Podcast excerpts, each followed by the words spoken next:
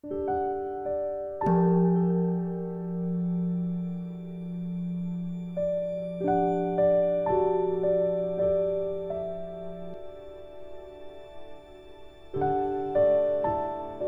家好，很高兴又到了我们一起学习广论的时间了。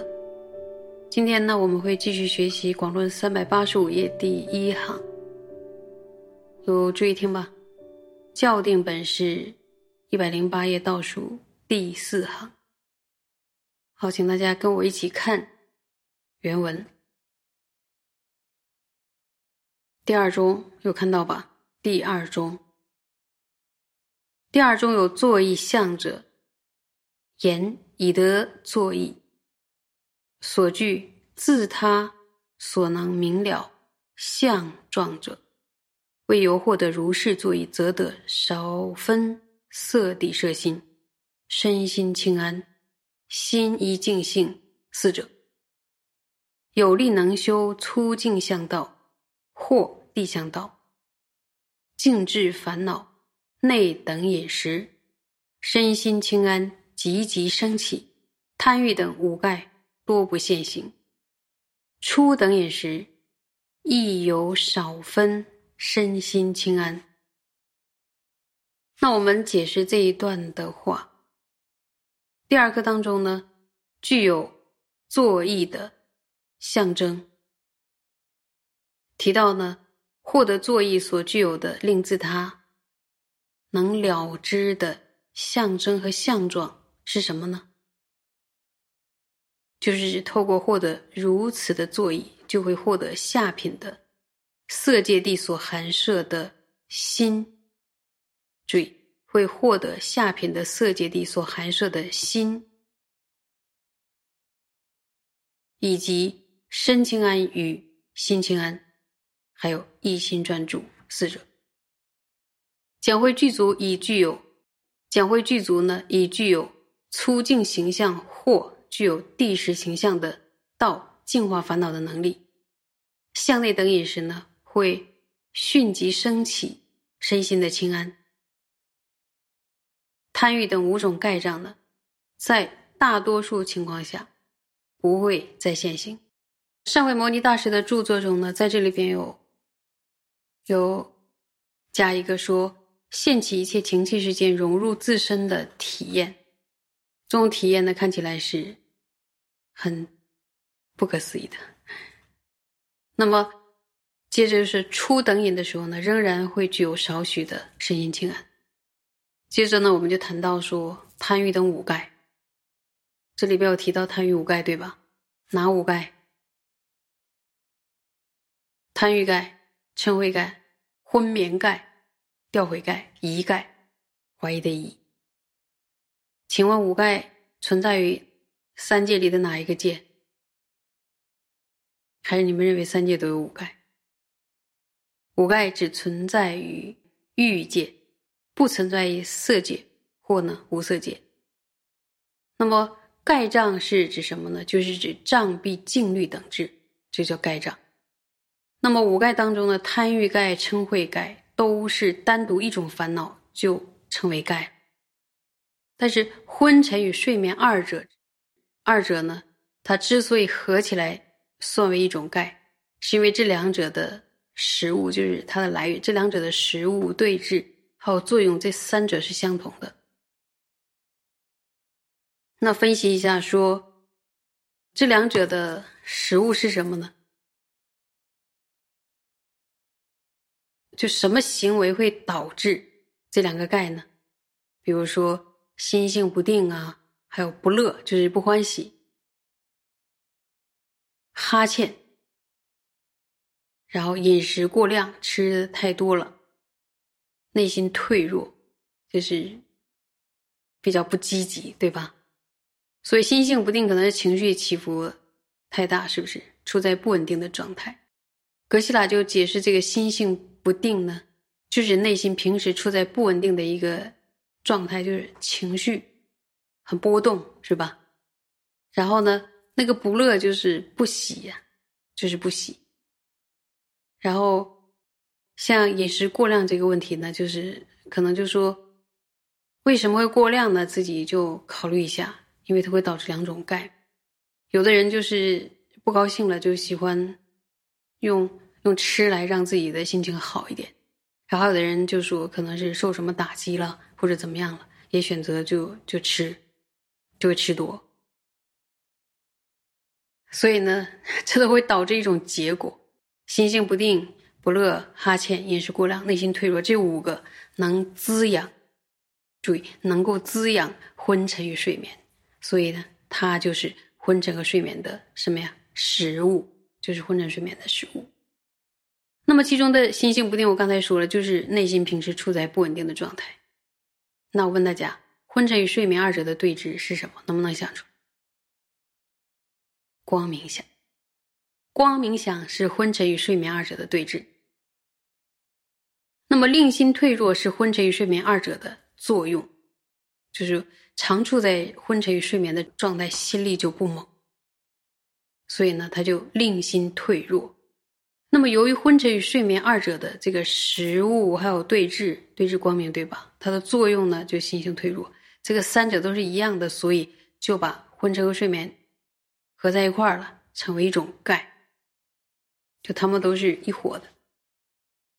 那么，调局、后悔二者之所以合为合为算为一种钙呢，也是因为他们的什么呀？食物啊、对峙啊、作用啊，三者是相同的。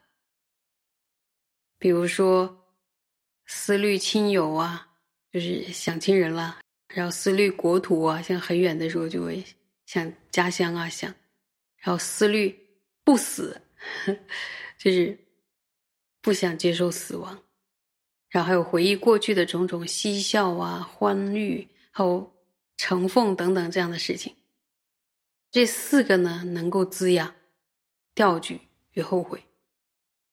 所以呢，是调举后悔二者的食物。那请问，调举后悔两者的对峙是什么？居然是奢摩他。奢摩他是调举调举后悔二者的对峙。那么，调举后悔的这个作用是什么呢？他就令心不寂静。大家看看，想那些事情，思虑亲人，思虑国土啊，思虑这些过去的种种的高兴的事情，就心里不寂静。所以呢，由于调举与后悔二者的食物对峙作用三者相同的，所以又把调绝后悔两个合为一个概。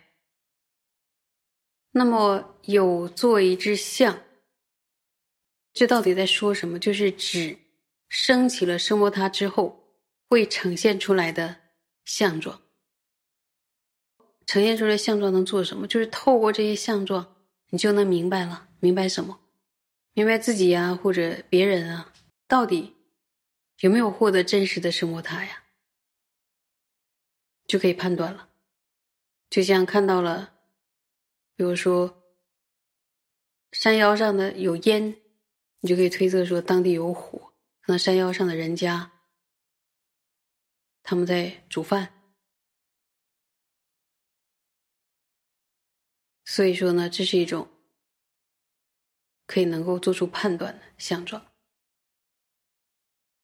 那么声闻地说获得了声摩他等同得到下品的色界地所含摄的什么呀？心身心清安，一心专注四者。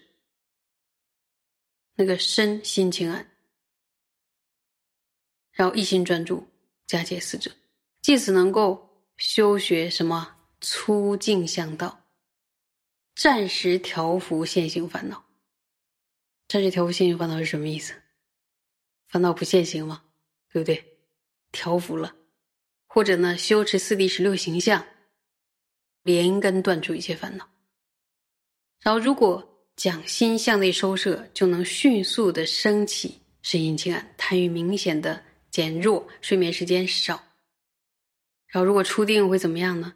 身心依然能够保持舒适的清安状态，比如说很轻盈啊，很自在。那一定是我们很多人所向往的一个生命的状态。没想到，透过修生活，它就可以变成这样了，是不是值得向往、值得期待、值得实践？好，我们再往下看。看书如是亦如声闻地云，有看到吧？如是亦如声闻地云，得此作以初修业者，有事相状，为以得色界少分定心，以得少分身心清安，心意静性，有力有能，善修净惑所缘加行，其心相续。滋润而转，为什么他之所摄护？又是声闻地，对吧？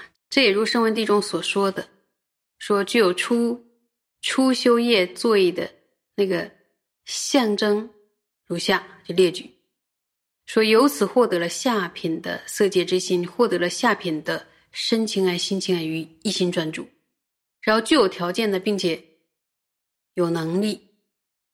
修行什么呀？尽我所缘，然后内心相续转为柔软，被摄摩他所守护，就被守护一样。然后这里边的滋润呢，是玄奘大师根据梵文译的滋润。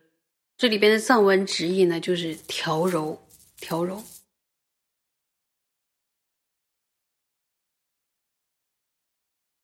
好。那接着看书，又云：于内正住而坐，投注心时，身心清安，急急升起，不及为诸身粗重性之所逼恼，不及竖起诸盖现行。那么这段又是在讲什么呢？声闻地说又说了，说当向内正确的安住而端坐，内心投注的时候。